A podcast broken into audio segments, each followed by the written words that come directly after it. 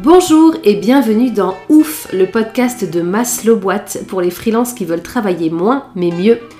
Ouf, comme ce que tu te diras en réalisant que oui, tu peux avoir une activité florissante en respectant qui tu es et ton énergie, sans être forcé de suivre cette idée que pour réussir, il faut nécessairement travailler beaucoup, dur et en sacrifiant le reste de ta vie.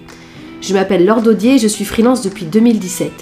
Slasheuse dans l'âme, j'ai appris au fil des années à travailler moins mais mieux grâce au slowprenariat et à me libérer de toute charge mentale professionnelle.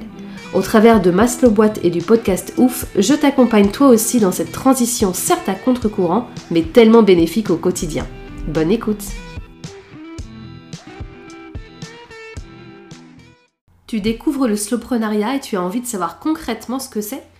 Ça t'attire sur le principe, mais quand même tu te dis que c'est un concept un peu flou, eh bien j'ai pile ce qu'il te faut.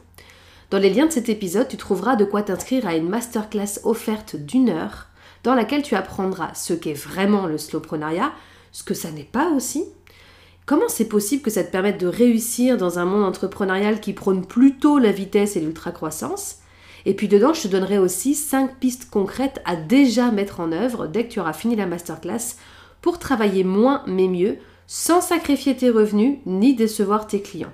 T'as juste à te caler une heure dans ton agenda, à préparer ton carnet de notes et un petit grignotage si tu veux, et je m'occupe du reste.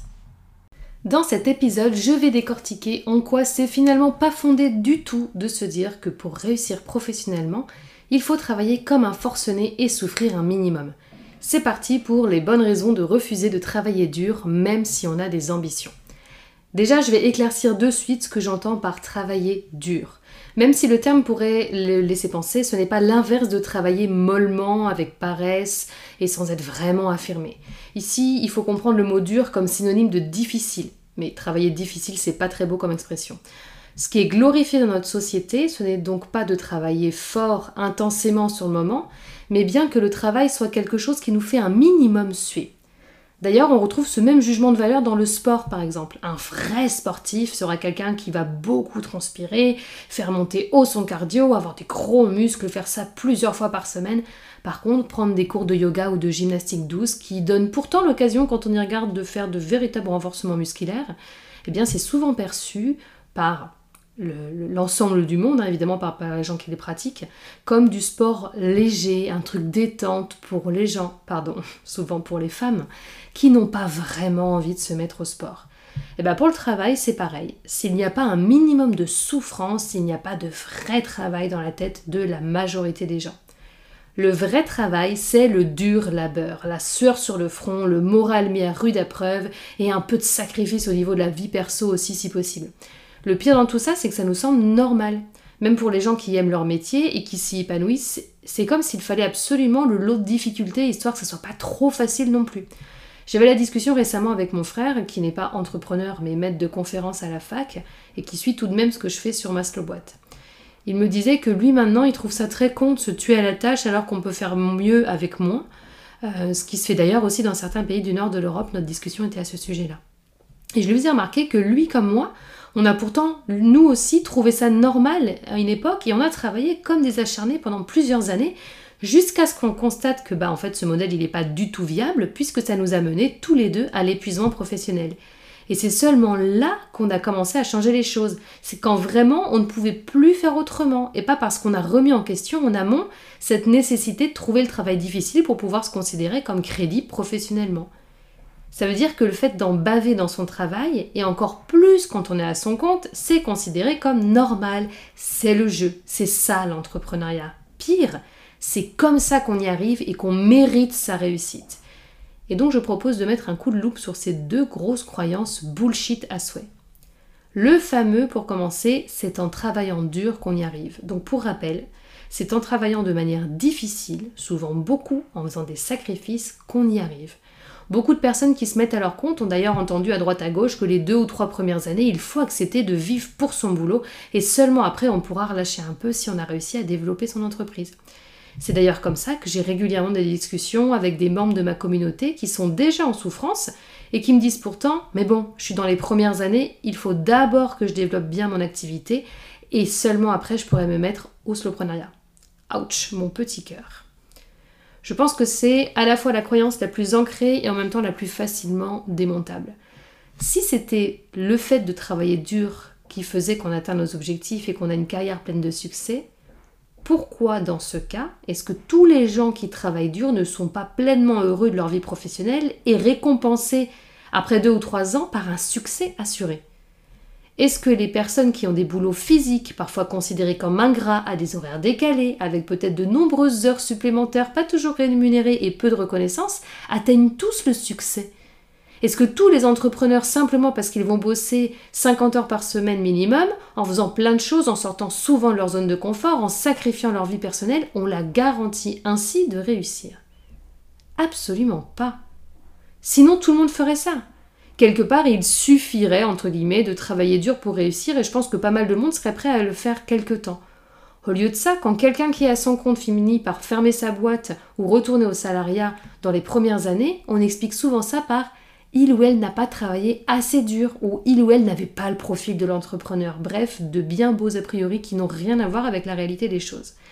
Parce que ce n'est ni la durée ni la difficulté du job qui joue. Éventuellement, le mental peut jouer dans le sens où certains résisteront plus longtemps que d'autres à la difficulté, mais c'est ici juste une question de longévité et non de réussite. Ce qui fait la différence entre ceux qui travaillent dur et qui n'arrivent pas à atteindre leurs ambitions, et ceux qui travaillent dur et qui ont leur vie de rêve, c'est bel et bien ce qu'ils font pendant ces heures de travail, le contenu, la pertinence.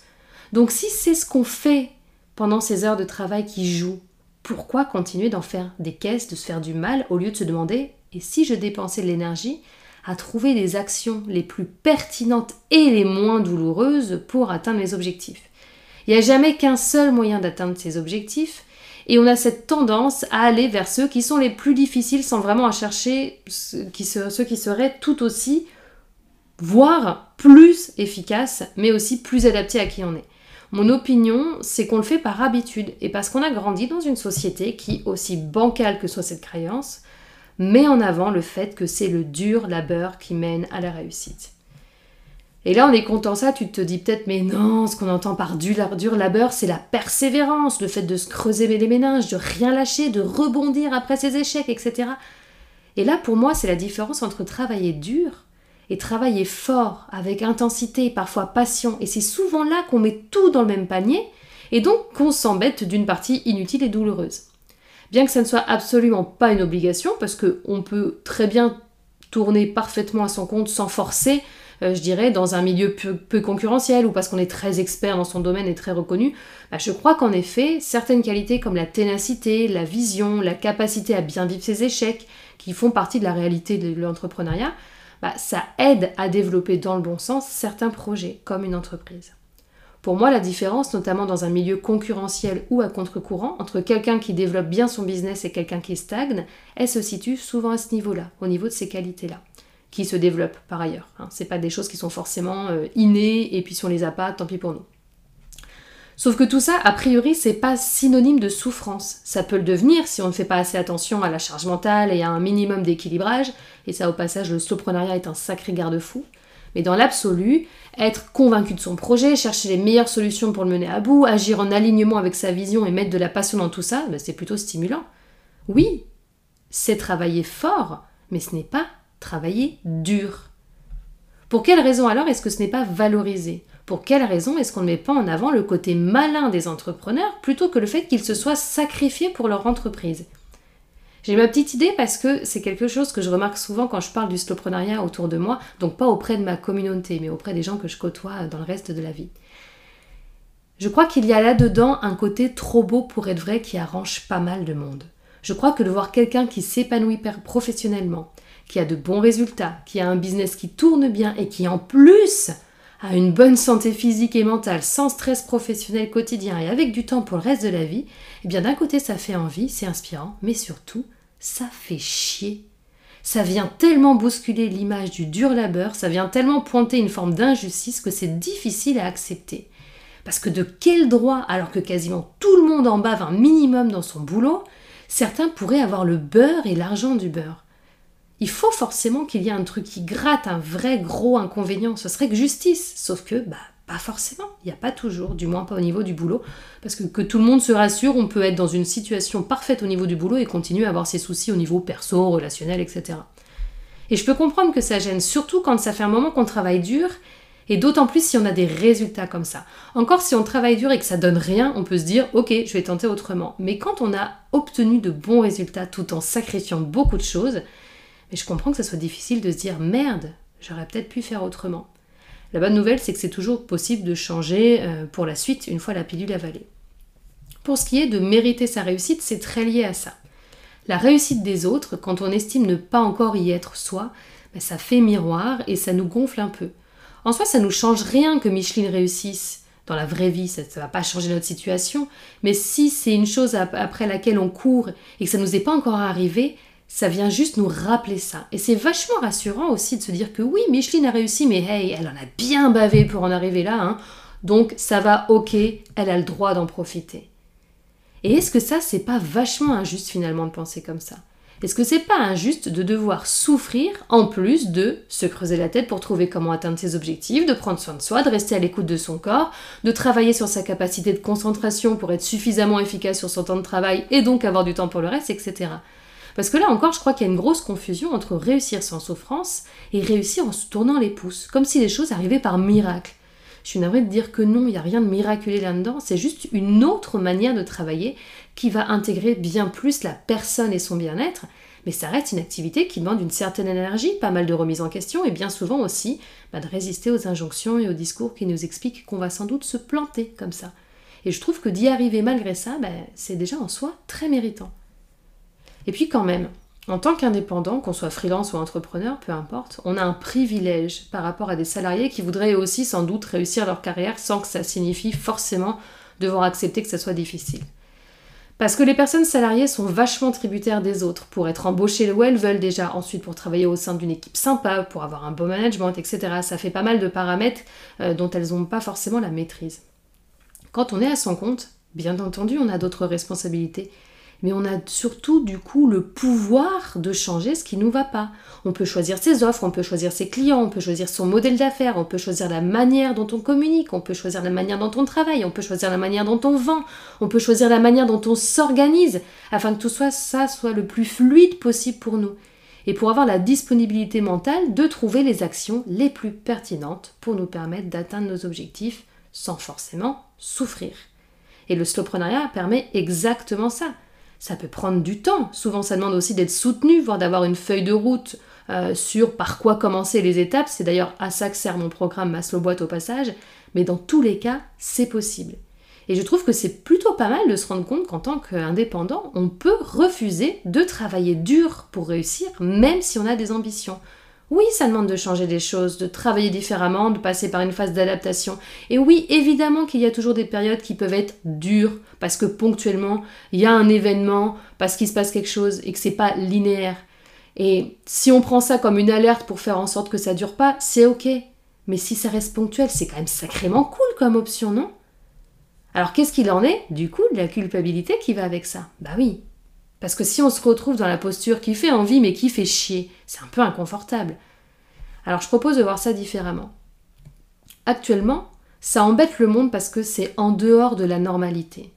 Je pense qu'à une autre époque, les femmes qui vivaient avec des hommes pro-équité qui faisaient leur part au foyer parce que les deux travaillaient, ça devait faire envie et ça devait faire chier.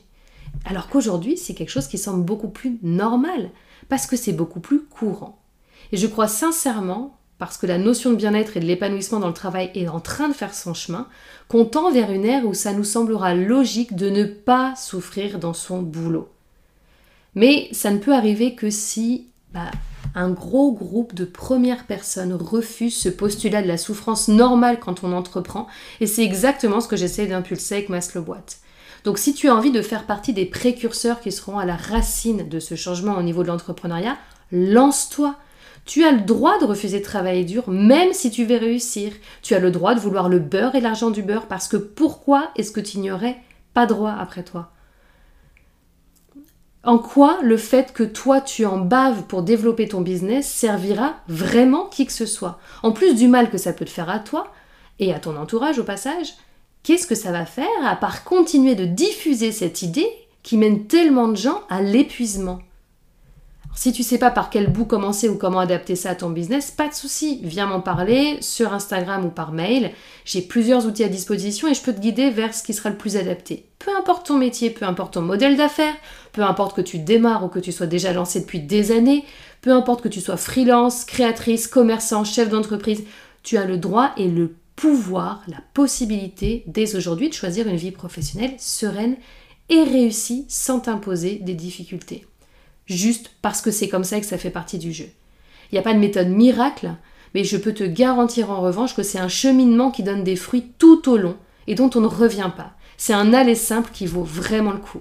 Est-ce que je te prends un billet? Merci beaucoup d'avoir écouté cet épisode jusqu'au bout. Si tu l'as apprécié, tu peux le partager sur le réseau social de ton choix et venir m'en dire un petit mot via ma messagerie Instagram at maslowboîte ou par email sur l'or.maslowboîte.com. Je ne m'impose aucun rythme de diffusion et je préfère créer des épisodes quand l'inspiration est là. Alors le meilleur moyen de ne pas les rater, c'est de t'abonner au podcast sur ta plateforme d'écoute favorite ou de rejoindre mon infolettre sur maslowboîte.com. Et puis pour soutenir ce projet, tu connais le principe, laisse une note et un avis si jamais tu l'écoutes sur Spotify ou parle-en autour de toi. A très vite